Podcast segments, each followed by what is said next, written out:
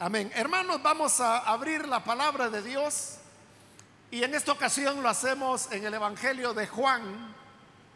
Busquemos el capítulo número 6.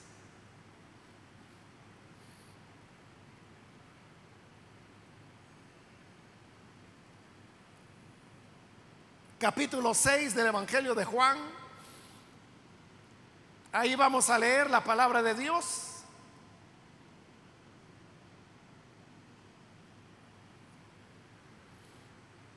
Bien, dice la escritura, Evangelio de Juan, capítulo 6, versículo 25 en adelante. Y hallándole al otro lado del mar, le dijeron, rabí, ¿cuándo llegaste acá? Respondió Jesús y les dijo, de cierto, de cierto os digo que me buscáis no porque habéis visto las señales, sino porque comisteis el pan y os saciasteis. Trabajad no por la comida que perece, sino por la comida que a vida eterna permanece, la cual el Hijo del Hombre os dará porque a este señaló Dios el Padre. Entonces le dijeron, ¿qué debemos hacer para poner en práctica las obras de Dios? Respondió Jesús y les dijo, esta es la obra de Dios, que creáis en el que Él ha enviado. Le dijeron entonces, ¿qué señal pues haces tú para que veamos y te creamos? ¿Qué obra haces? Nuestros padres comieron el maná en el desierto, como está escrito, pan del cielo les dio a comer. Y Jesús les dijo, de cierto, de cierto os digo, no os dio Moisés el pan del cielo, mas mi Padre os da el verdadero pan del cielo. Porque el pan de Dios es aquel que descendió del cielo y da vida al mundo. Le dijeron, Señor, danos siempre ese pan. Jesús les dijo, yo soy el pan de vida. El que a mí viene nunca tendrá hambre y el que en mí cree no tendrá sed jamás. Amén. Hasta ahí dejamos la lectura. Hermanos, pueden tomar sus asientos, por favor.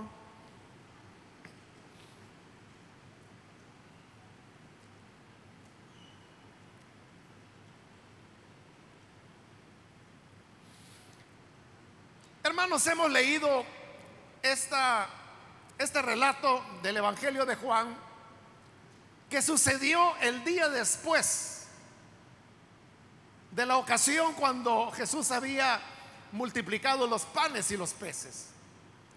¿Usted recuerda la situación? Miles de personas habían llegado para escuchar a Jesús y el tiempo había ido transcurriendo de manera que se hizo tarde y Jesús estaba preocupado porque esta multitud no había comido ni habían bebido. Y les dijo a sus discípulos, no puedo dejar ir a estas personas sin comida porque van a desmayar por el camino. Pero los discípulos de inmediato le hicieron ver la situación a Jesús. Le dijeron, mira, son miles de personas. Necesitaríamos mucho dinero para poder comprar pan suficiente para que todos puedan comer. Y Jesús todavía empeora las cosas cuando les dice a ellos, denles ustedes de comer. Sin embargo, uno de los discípulos del Señor que se llamaba Andrés, le dijo, Señor, aquí hay un, un jovencito, un muchacho, el cual tiene cinco panes y tiene dos pescados. Pero esto no es nada para tantas personas. Y luego el Señor le dijo, bueno, díganle a las personas que se sienten. Se sentaron en grupos de a 100, en grupos de 50. Y así es como llegaron a saber que eran varios miles. Jesús tomó los panes y los peces de aquel muchacho y comenzó a dar gracias a Dios, luego los partió y comenzó a entregar a sus discípulos.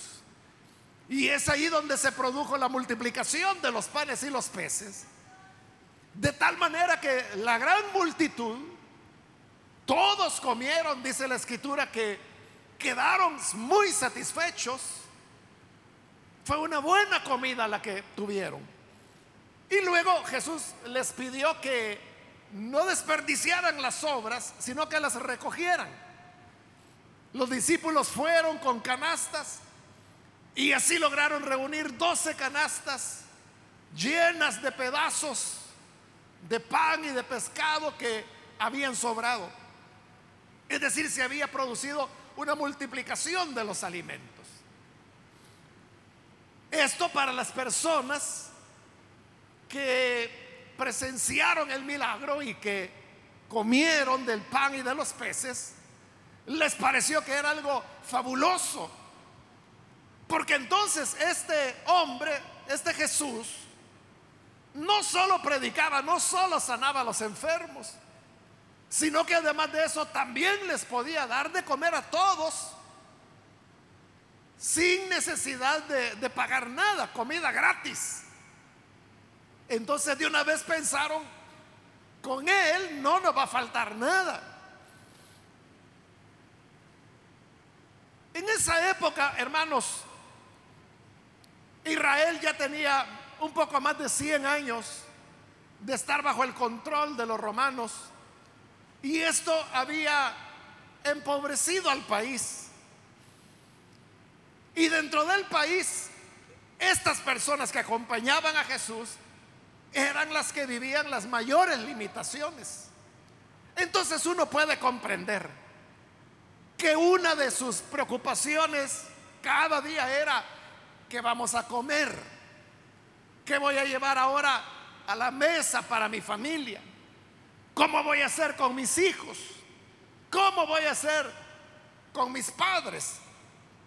El alimento era una de las preocupaciones principales porque sin alimento el ser humano no puede vivir. Pero ahora resulta que Jesús está regalando la comida y se la está dando a millares. Cuando cae la noche, porque recordemos que todo esto sucedió al atardecer, Jesús le dice a sus discípulos, ustedes vayan a la a la orilla del lago, porque esto estaba ocurriendo en Tiberías, suban a la barca y pasen del otro lado. Mientras tanto, yo me quedo aquí despidiendo a las personas. Los discípulos obedecieron, subieron a la barca y pasaron al otro lado. Jesús se quedó y cuando ya hubo despedido a las personas, Jesús va a la cumbre de, de un cerro que había allí y ora durante la noche. Pero usted sabe la historia, los discípulos que estaban a la mitad del lago encuentran una tempestad y ellos tenían temor que la barca podía hundirse y ellos ahogarse. Jesús que está todavía en el cerro orando se da cuenta de la situación que ellos vivían entonces Jesús baja también a la, costa, a la orilla del lago, pero no encuentra otra barca para tomarla e ir tras, tras sus discípulos. Entonces, como no había barca para poder ir, Jesús lo que hace es que se va caminando sobre el agua. Hasta que llega, alcanza a los discípulos. Los discípulos se asustan cuando lo ven porque Claro, las personas no pueden caminar sobre el agua. Pero Jesús lo estaba haciendo. Pero Jesús los tranquiliza, sube a la barca y luego se calma la tempestad y de esa manera se salvan. De esa manera llegan al otro lado del lago. Eso es durante la noche. Cuando amanece, Jesús está ya del otro lado del lago. Ahí el Evangelio de Juan dice que era Capernaum. Y las personas que habían quedado allá, donde el Señor había multiplicado los panes y los peces, despiertan al amanecer. Y ellos dijeron, bueno, ¿a, dónde está Jesús? Ya es hora del desayuno y ¿qué se habrá hecho? Y comenzaron a buscar y no lo encontraban. Pero también se dieron cuenta que no había ninguna barca y que la única que había habido, los discípulos habían entrado en ella, pero Jesús no entró en esa barca, sino que él se había quedado, pero ahora no está Jesús tampoco. Entonces ellos no entendían cómo es ese enigma, que Jesús no subió a la única barca que había y ahora Jesús no está. Pero no lo encontraron. Y entonces pensaron, bueno, ¿a dónde habrá ido? Bueno, él nunca deja a sus discípulos. Entonces, si los discípulos iban del otro lado del lago, vamos del otro lado del lago tal vez. A saber cómo, pero puede ser que está allá. Llegan toda la multitud del otro lado del lago y efectivamente cuando llegan, ahí está Jesús. Pero entonces el enigma continúa, porque entonces la pregunta es, ¿Cómo llegó aquí? Si no había otra barca. Lo dejamos anoche allá y ahora está de este lado. ¿Cómo es que vino acá? Y queriendo resolver el enigma, le preguntan a Jesús. Y así es como leímos en el versículo 25 que le dicen, rabí, ¿cuándo llegaste acá? Pero Jesús, en lugar de responder a su pregunta, más bien los confronta con lo que de verdad está sucediendo con ellos. Y entonces les dice en el versículo 26, de cierto, de cierto os digo, me buscáis no porque habéis visto las señales, sino porque comisteis del pan y os saciasteis. Jesús les está reclamando, podríamos decir, que ellos venían en busca de él, no porque habían visto la señal. ¿Y a qué se refería Jesús cuando hablaba de la señal?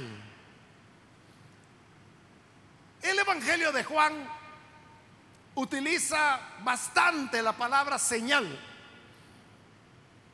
Y para Juan, señal es aquello que puede ser algo sobrenatural, como una sanidad, como un milagro. Podía ser una multiplicación de panes y peces como había sido en esta oportunidad. Pero también podía ser un hecho cotidiano. Pero la clave es esta, que las señales servían para indicar otra realidad superior. Por eso, hermanos, es de que en otras ocasiones que he hablado sobre esto de las señales, lo he comparado con, con las señales que uno encuentra a veces en la carretera. Si usted va por la carretera y puede encontrar una señal, de esas que ponen en las carreteras. Y hay una señal que es un octágono eh, amarillo, pero ahí tiene el dibujo de un carro que va pasando y de rocas que están cayendo sobre él. Esa es una señal. ¿Y esa señal de qué está hablando? Está hablando que un poco más adelante en esa carretera hay peligro de derrumbes que puede venir por las lluvias, puede venir por el desgaste del, del suelo, pero pueden haber derrumbes. Entonces el que va manejando debe ir con precaución, pendiente, no vaya a ser que haya un derrumbe. Pero entonces note, el peligro no es la señal. Porque la señal es solo eso, es una señal. Pero es una señal que le está hablando de una realidad más grande y es que le puede caer una roca a su vehículo más adelante. De la señal simplemente anuncia una verdad más grande. Lo mismo son las señales que Jesús hacía. Las señales eran tan solo señales que mostraban a una realidad más grande. Entonces cuando Jesús dijo, ustedes me buscan no porque vieron la señal. ¿Cuál señal? La que él había hecho el día anterior, al multiplicar los panes y los peces. Al multiplicarlos se había producido una señal. Esa señal lo que indicaba era que Jesús era quien podía darles el alimento, pero alimento espiritual. Es decir, les había dado el pan material. Dice ahí la Biblia que era pan de avena, que era el pan más, más barato que había en la época.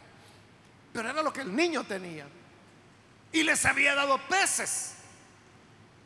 Entonces, pero esa era solo una señal. Si Jesús podía darles pan y peces, entonces Jesús podía darles el alimento que como seres humanos ellos necesitaban para la vida eterna. Pero como Jesús les dice, no vienen por la señal, es decir, no venían creyendo en Jesús que Él les podía alimentar. Y como le va a decir al final, darles de beber de manera que nunca más vuelvan a tener sed. No vienen por eso. Vienen porque quieren más señal. Quieren más pan. Pero eso era absurdo. Eso es como que si usted, si fuera la persona que va en ese vehículo y encuentra la señal que le está indicando que más adelante hay o puede haber desprendimientos usted se cuide de la señal y que se le quede viendo a la señal y que su atención esté en la señal y por estar viendo a la señal no ve la gran roca que ya le va a caer. Eso es enfocarse en la señal y no en la realidad que la señal solo simboliza. De lo mismo está ocurriendo ahora. La intención de Jesús no era tan solo estándoles dando de comer que lo podía hacer el Señor porque vemos que lo hizo. Pero eso lo hizo solo como ilustración para que ellos entendieran que así como les había dado pan de cebada y peces para comer, también Él podía darles alimento de vida eterna. Pero ellos no venían por esa vida eterna. No venían porque creyeran que Jesús era el Cristo, el Salvador. No, ellos venían porque Jesús es quien reparte pan con pescado. Ese, hermanos, es el problema que se da en algunas iglesias, que no son muchas, pero hay algunas iglesias, hermanos, que han nacido sobre la base de donaciones. Es decir, allá en los Estados Unidos, iglesias más grandes, más fuertes, envían donaciones de, alimentos aquí a El Salvador. Entonces vienen los misioneros, toman esa comida y van a una comunidad, a un lugar necesitado. Y le dice, mire, vengan esta tarde que vamos a repartir una despensa a todas las familias que vengan. Y claro, la gente ahí va, ¿verdad? Como es regalado. Entonces lo reúnen les predican el Evangelio, les hacen un llamado, unos creen, otros no, como siempre.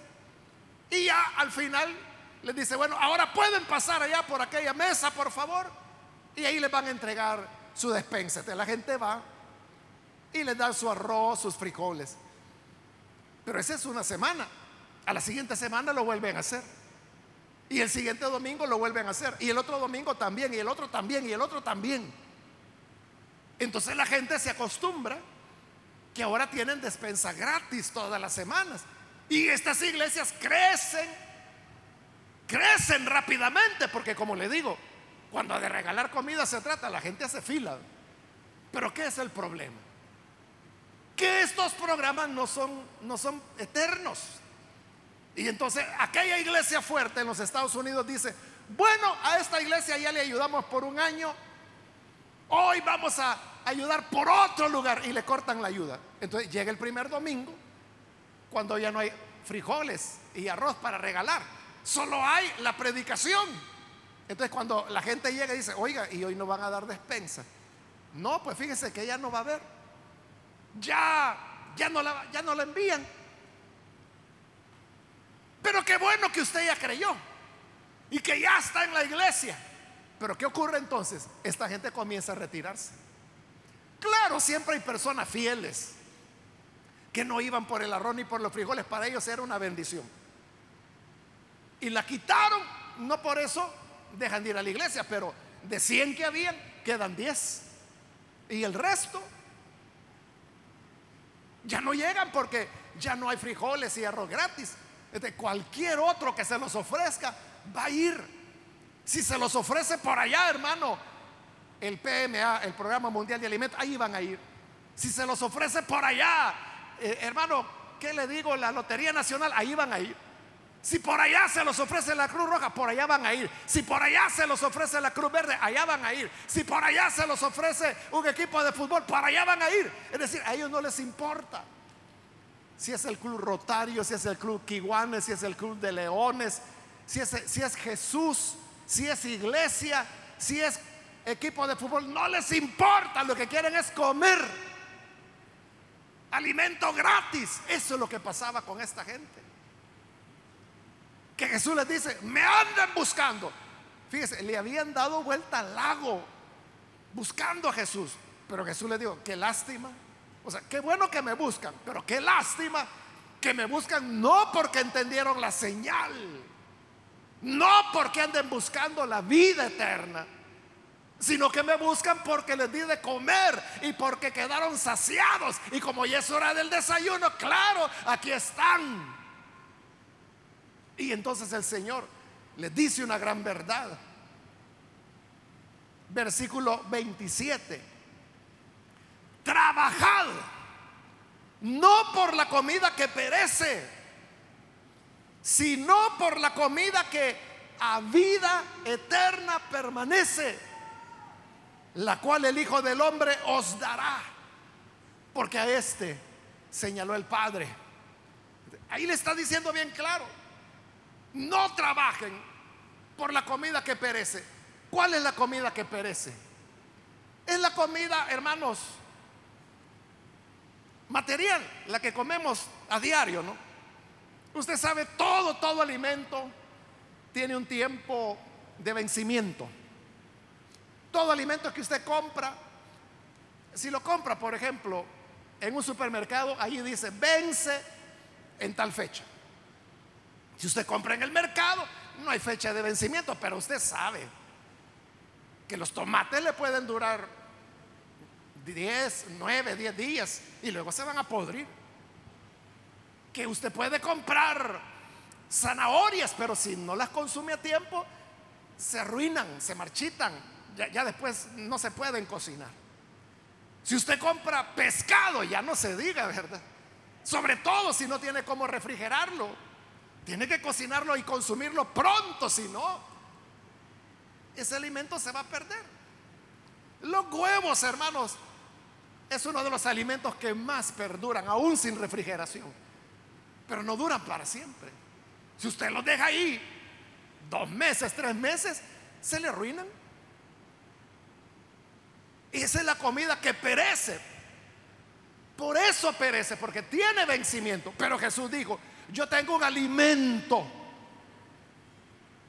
que este no perece, sino que el que recibe este alimento tiene vida eterna, vivirá para siempre. Cuando Jesús les dice, trabajen, pero no por la comida que perece. Fíjense que tremendas las palabras. Jesús no está diciendo que se hagan holgazanes, porque allá en Primera de Tesalonicenses, usted sabe de memoria las palabras de Pablo, que dice, el que no trabaja, que no coma. Entonces, si no quieres trabajar, sencillo, no comas. Y no hay problema. Pero si quieres comer, tienes que ir a trabajar. Pero hoy el Señor está diciendo, no trabajen por la comida que perece. ¿Cómo conjugamos las dos cosas? Jesús dice que no trabajen. Pablo dice, está bien, no trabajes, pero no comas. Lo que Jesús en realidad quiere decir no es que no hay que trabajar por la comida material que llamamos nosotros. Jesús lo que quiere decir es la preocupación principal de ustedes, el enfoque de su vida, no debe ser tan solo en la comida que perece. Enfóquense en el alimento que a vida eterna permanece. Hay que trabajar, sí hay que trabajar. Pero más importante que el trabajo y el alimento que perece es que tengamos una buena relación con Dios y el, Padre, que estemos reconciliados con Él, que tengamos el pan de vida que es Jesús. Pero cuando el ser humano se enfoca y solo trabaja por la comida que perece, entonces, ¿sabe lo que ocurre? que al ser humano se le empaña la vista, ya no puede ver bien y entonces no se da cuenta de las señales. Ya no discierne las señales y es lo que Jesús les está diciendo. Me buscan no porque vieron la señal. No me andan buscando por eso, por lo que la señal indicó. Me andan buscando porque quieren comida. Entonces cuando el ser humano se enfoca en lo material, en el trabajo, en la comida, porque la gente dice, hombre, si a mí la iglesia no me va a dar de comer, yo tengo que trabajar, yo tengo que sacar adelante a mi familia. Claro, nadie está diciendo que no. Pero lo que sí Jesús dice es que si nosotros, voy a decirlo así, nos ofuscamos, nos obsesionamos por el trabajo y creemos que es lo más importante, eso nos va a nublar la vista y vamos a perder de vista lo que de verdad importa. Lo que es más importante que la misma comida y la misma bebida. Y es tener una buena relación con el Señor. Hermano, yo entiendo cuando hay hermanos, hermanas y muchos de ellos jóvenes que trabajan, por ejemplo, en almacenes, en tiendas, en centros comerciales. Gracias a Dios que tienen trabajo.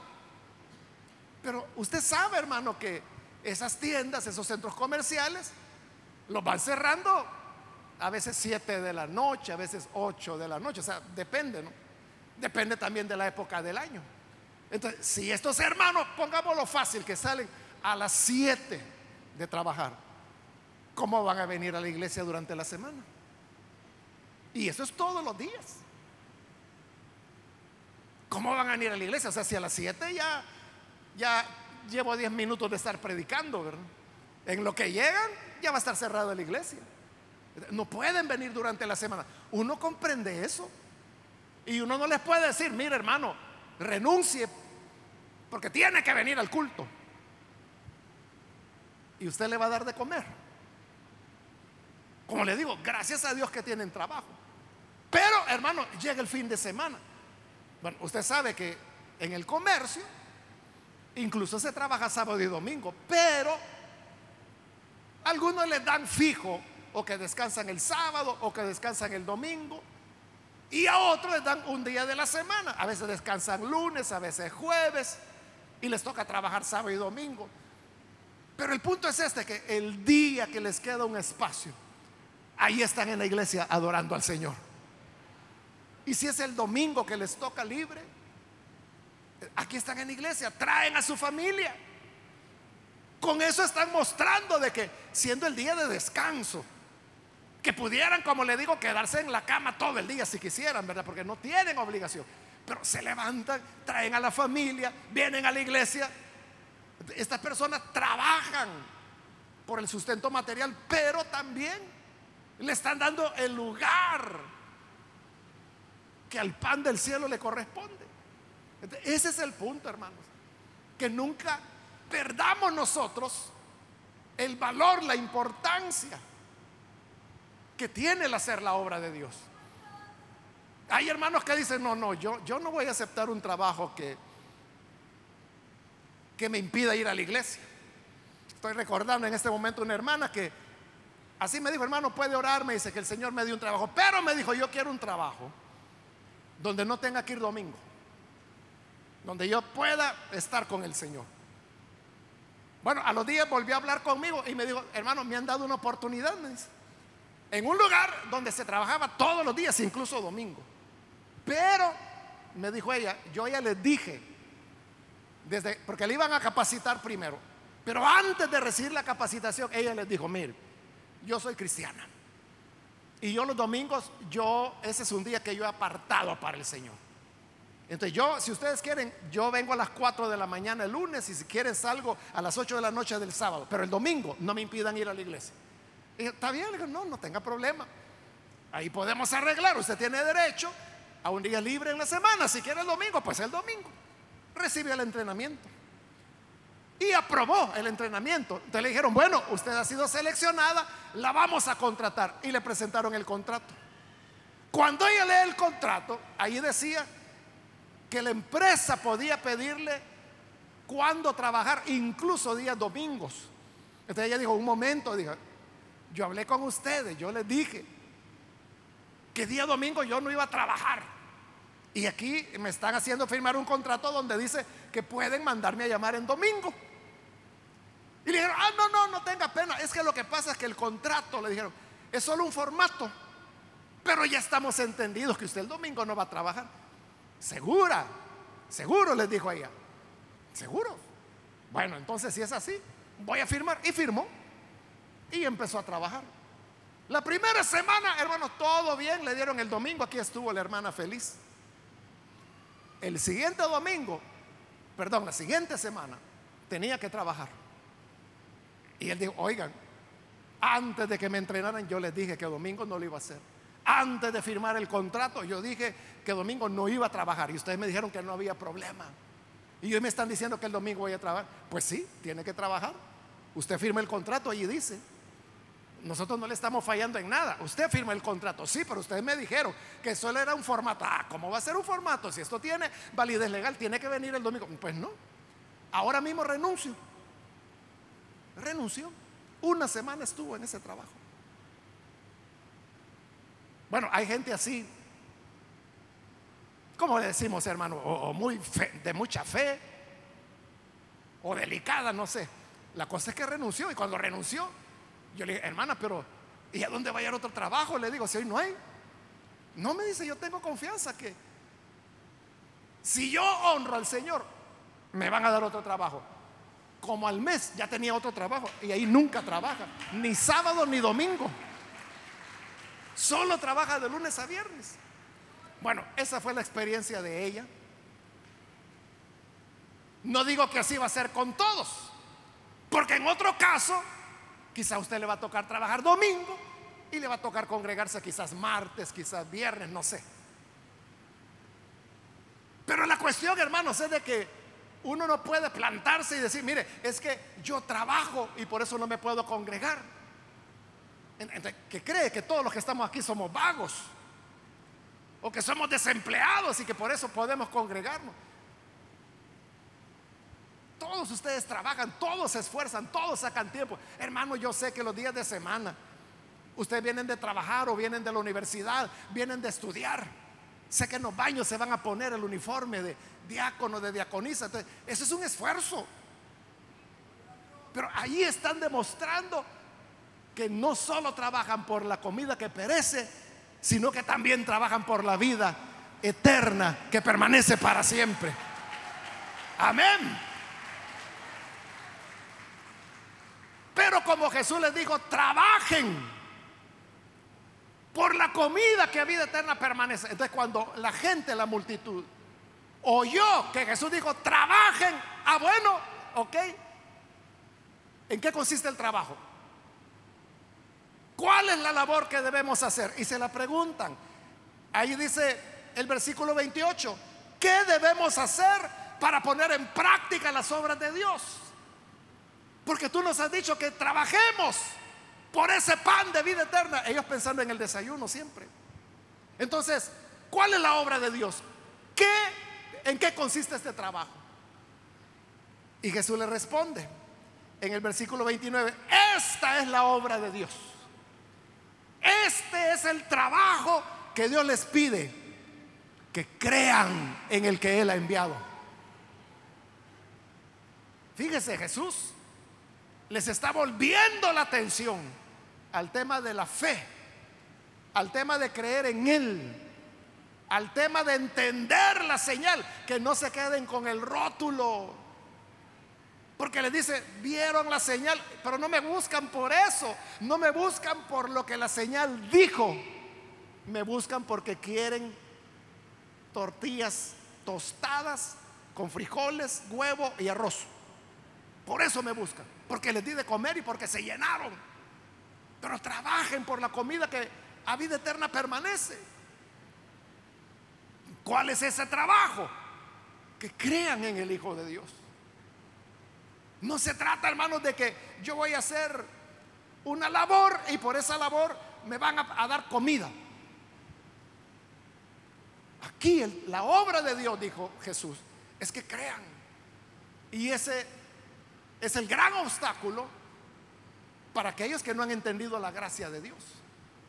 La gracia de Dios es gracia.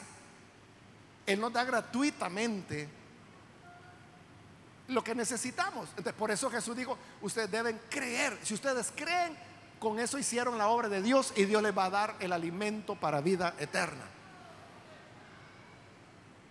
Pero ellos están pensando en lo material. Y como lo material se gana trabajando, entonces pensaron que Jesús les iba a decir, pues miren, hay que remendar estas redes, hay que reparar esa barca, aquí hay que mover estas piedras porque vamos a hacer un redil para ovejas. Entonces dijeron, bueno, hacemos eso y nos da de comer. Pero, no, no, yo no estoy hablando de, de nada, de ninguna obra humana. De lo que estoy hablando es de creer, que crean en el que el Padre ha enviado. Entonces, como Jesús habló de creer, fíjese cómo es el hombre, que solo piensa en la comida. Entonces digo, ah, entonces está bien, tú dices que creamos, pero ¿qué señal nos das para que creamos?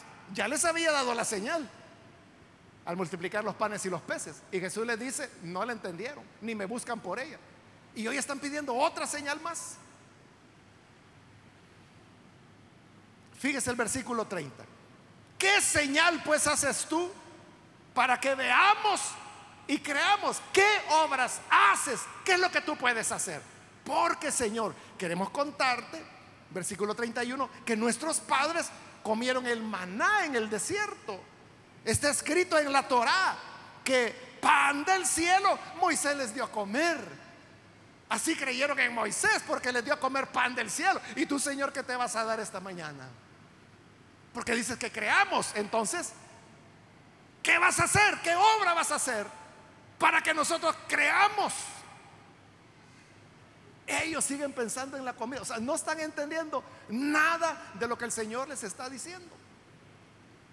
Y eso es lo que sucede, hermanos, cuando, como le decías, nos ofuscamos por las cosas materiales.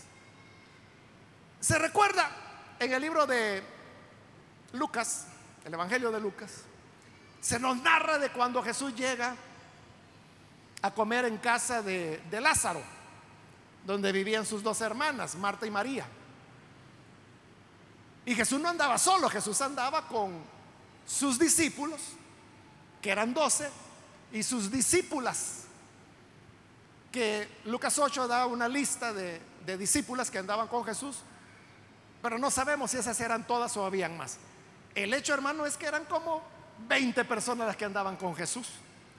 Y esos 20 llegan a la casa de Lázaro. Entonces Marta dijo, qué bueno que el Señor vino, pero ahí hay que darle de comer a los 20. Y viera cómo comía Pedro, y Juan, y Natanael, y Tomás. Entonces Marta comenzó a cocinar.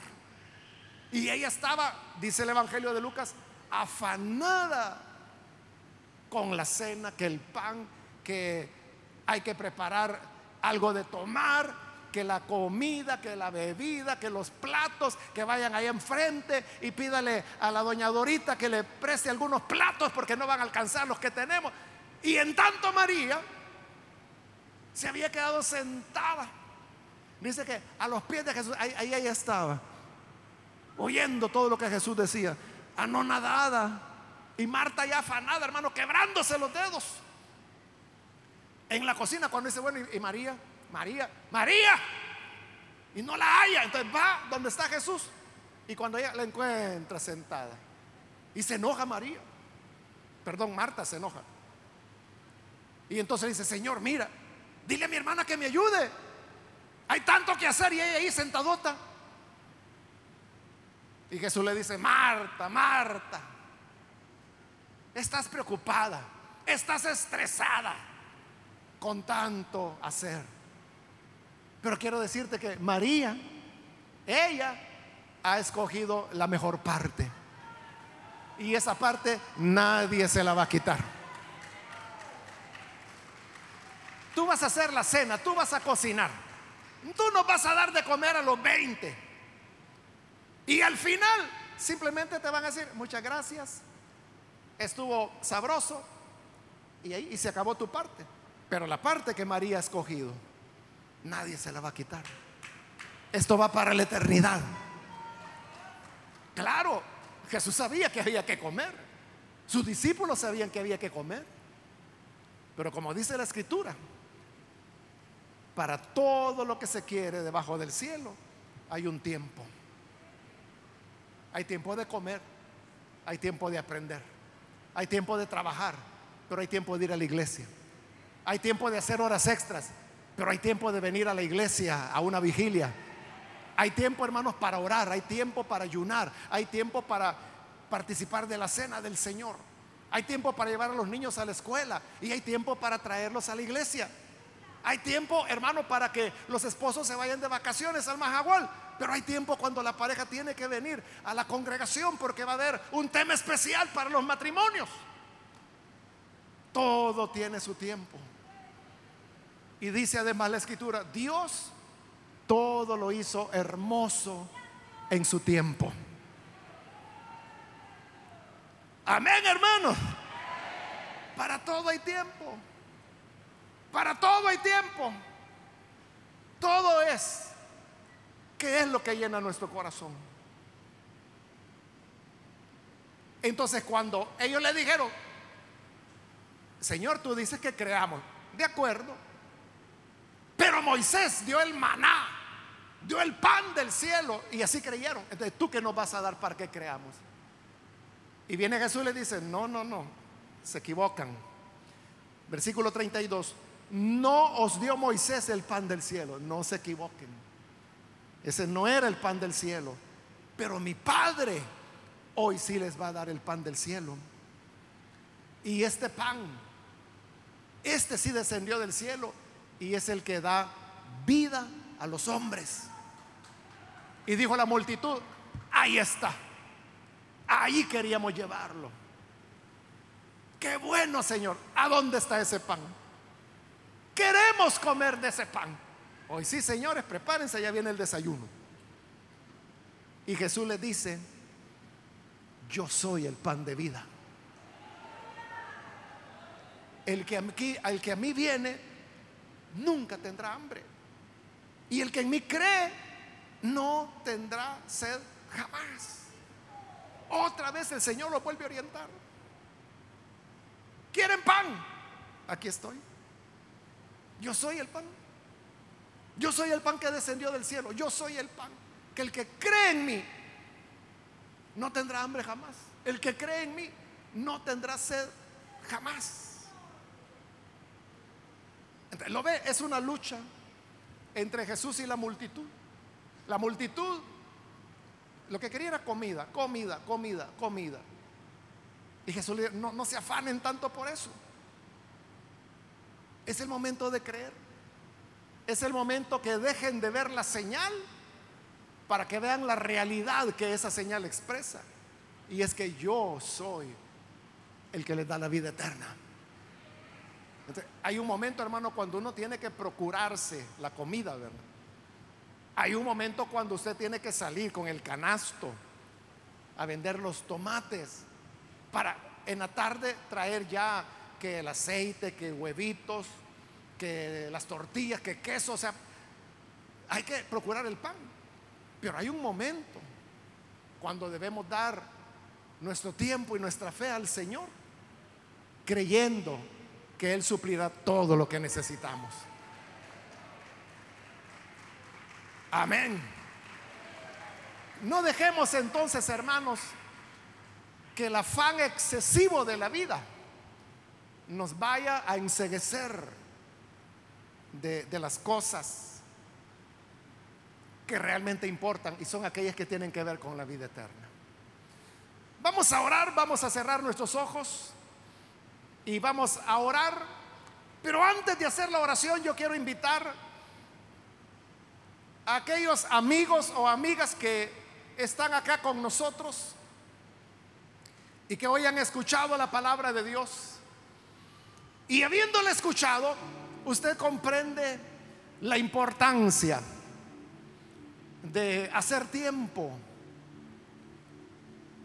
para las cosas de Dios.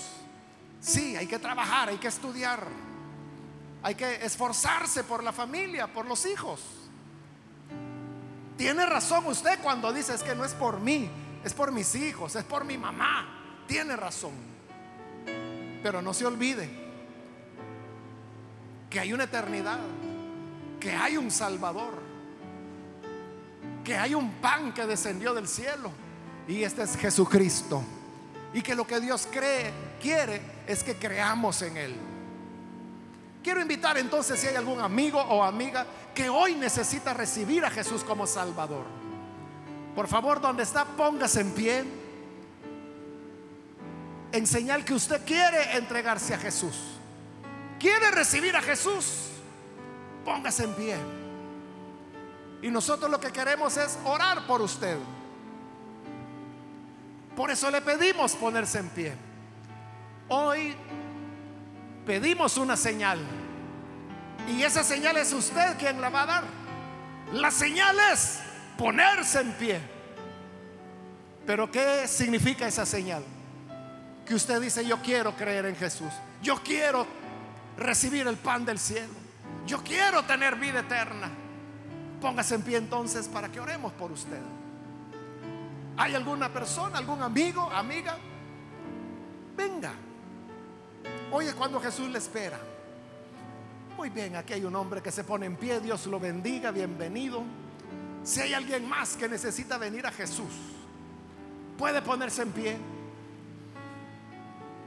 Muy bien, ahí hay otro hombre que se pone en pie. Dios lo bendiga. Bienvenido también.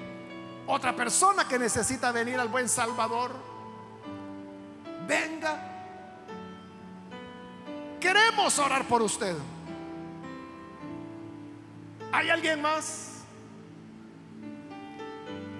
Otra persona, otro amigo, amiga que necesita recibir a Jesús.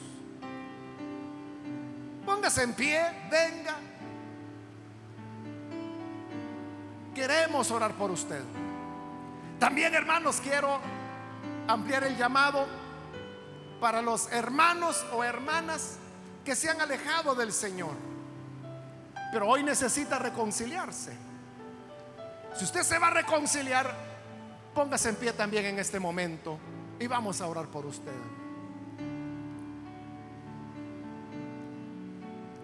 ¿Hay alguien más?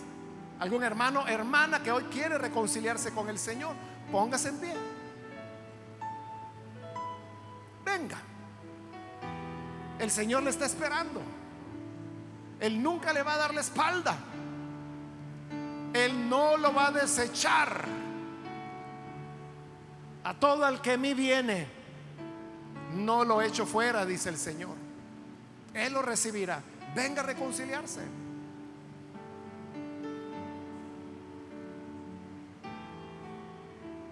Hago, hermanos, la última llamada. Si hay alguien más que necesita venir al Señor, muy bien, aquí adelante hay otra persona, Dios la bendiga. Pero si hay alguien más que por primera vez viene al Señor, puede ponerse en pie. Muy bien, ahí hay otra persona, Dios la bendiga, bienvenida. O si se va a reconciliar, póngase en pie y aproveche. Esta fue la última llamada y vamos a orar.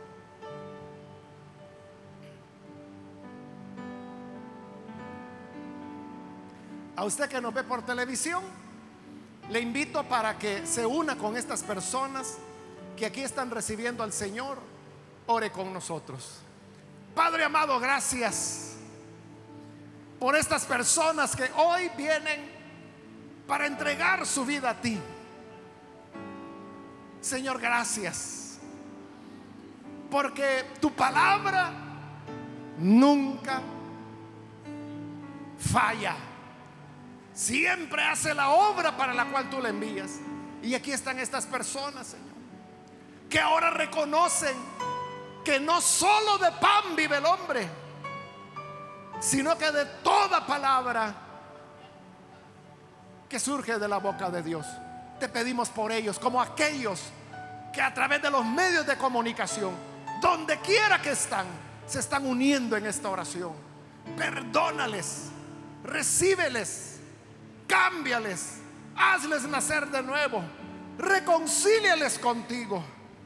Y que así, Señor, podamos ordenar nuestra vida, tener las prioridades correctas y entender que hay un tiempo para todas las cosas. Todo tiene su tiempo. Danos sabiduría para comprenderlo. Y ayúdanos a todos para que así como nos afanamos por el pan diario, mucho más nos afanemos por ti, Señor, porque tú eres el pan vivo que descendió del cielo, el único en quien tenemos vida eterna.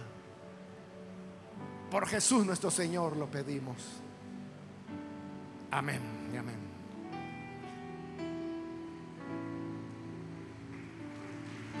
Amén. Damos la bienvenida a estas personas que han recibido al Señor. Que Dios les bendiga.